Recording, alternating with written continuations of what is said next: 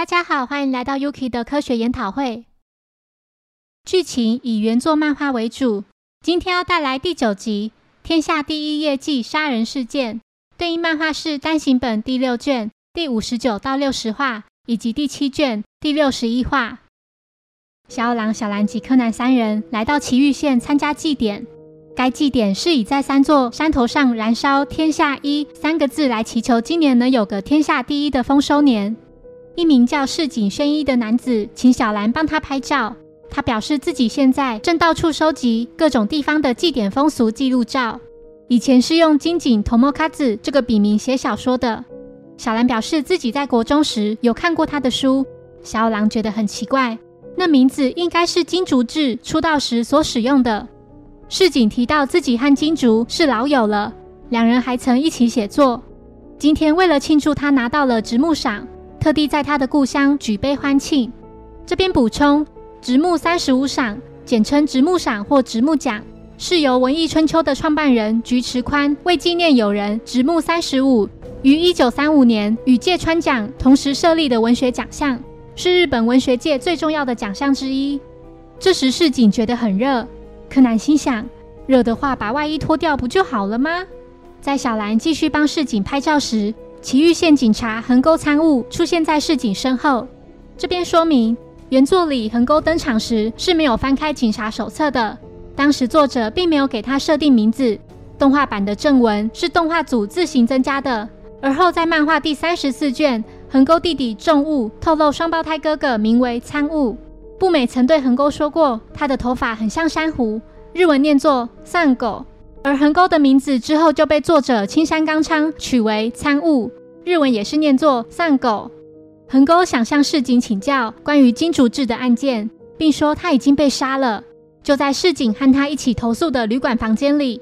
接着一行人出发前往该旅馆，作案时间在晚间八点零二分至八点零三分左右，凶器是手枪。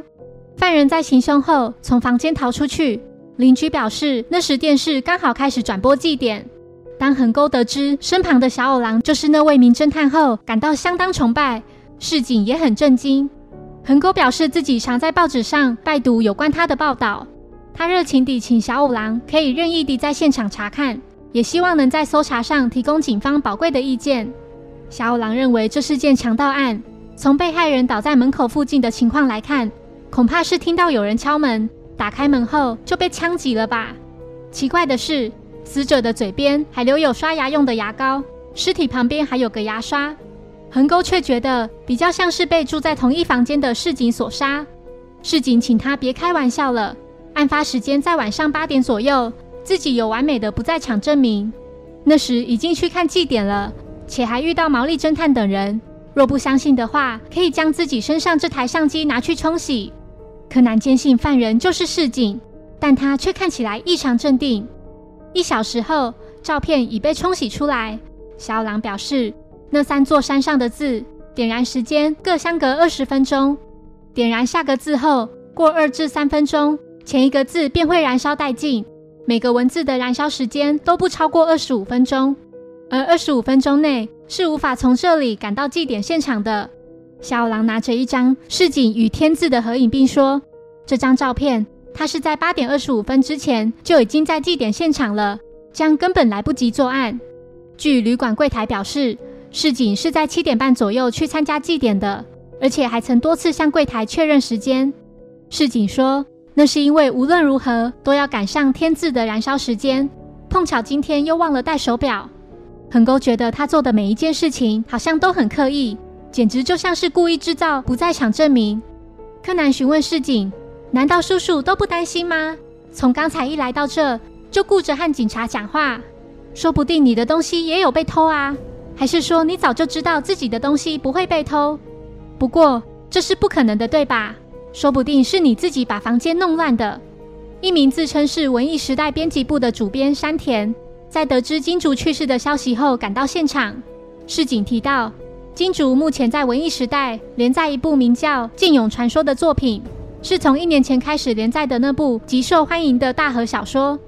金竹曾对自己说：“剑勇传说的截稿日快到了，但他却还没开始写。”山田着急地说：“小说的截稿日就是明天呐！就算现在去拜托其他作家也来不及了，短时间内也找不到与他相似的作品。市井递给山田一份稿子，并表示这是他以前的作品。山田知道他曾经和金竹联手写作，希望他之后能协助继续连载。柯南回想起一开始与市井相遇的时候，明明很热，他却不把外衣脱掉。又在冲洗出来的照片里看到了关键证据，终于破解凶手设下的圈套。柯南将麻醉枪射向小五郎，并用变声器调为他的声音说：“凶手就是市井。”小兰小声地对横沟说：“这是家父最近的习惯，闭上眼，适度地低下头。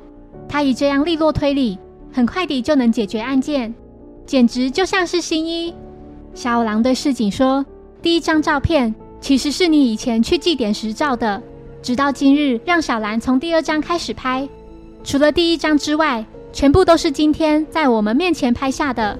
照片中的你都穿着相同的衣服，让人以为全是今天拍的。还有，明明很热，却怎么也不肯把外衣脱掉。